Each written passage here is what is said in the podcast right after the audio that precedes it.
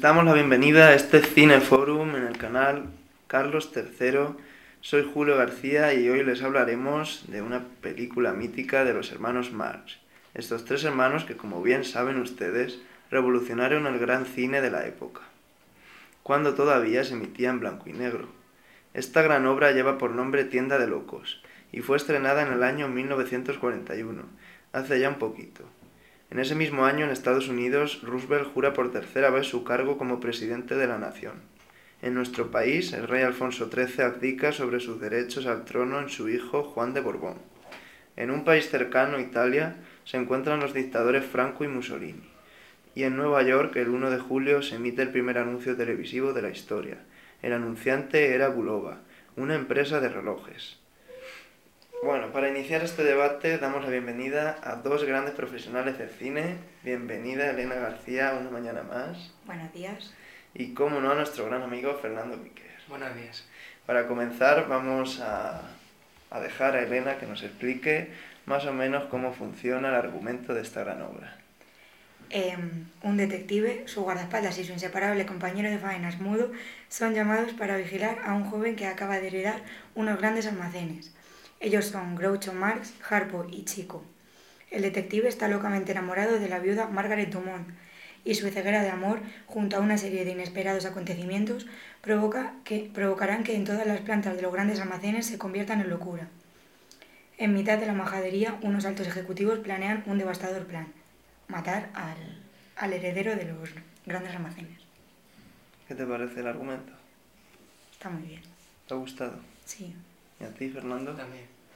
Es increíble cómo empieza la obra y cómo finaliza al final. ¿eh? Sí. Bueno, ahora vamos a dar paso a conocer a los diferentes actores que interpretan los personajes de esta película.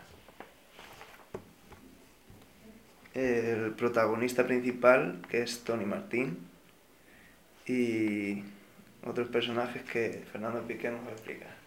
Otro de los actores principales, como todos conocéis, son los hermanos Marx, Groucho, Harpo y Chico, que son sobre los que se desarrolla la acción, por así decirlo, y, y Tony, que es el que, al que protegen y son sus...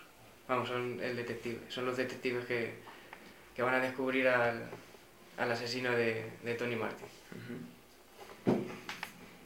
Eh, y los voy a hablar sobre los diferentes espacios que, donde se desarrolla la, la obra. El más importante sería los grandes almacenes, donde encontramos diferentes lugares, varias tiendas. Por ejemplo, la tienda de los sombreros, la de la música o la de las camas con su. con la. no sé.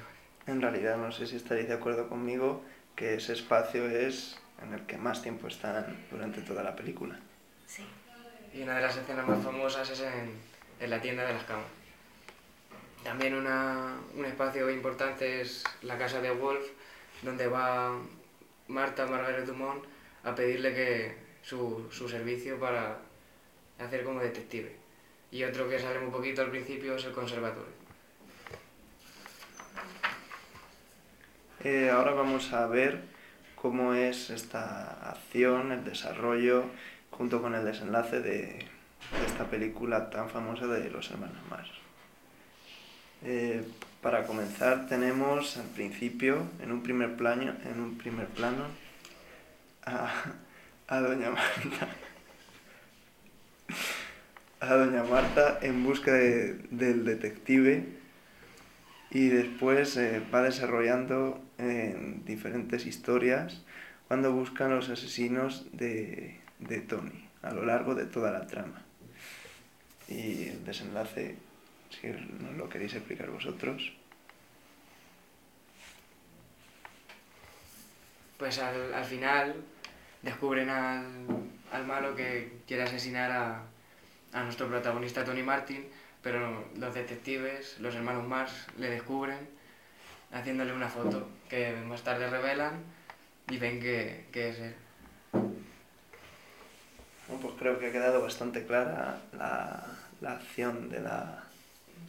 Lo que no hemos comentado antes es que el malo es el socio de Tony y se quiere deshacer de él Para quedarse, para quedarse él con todo.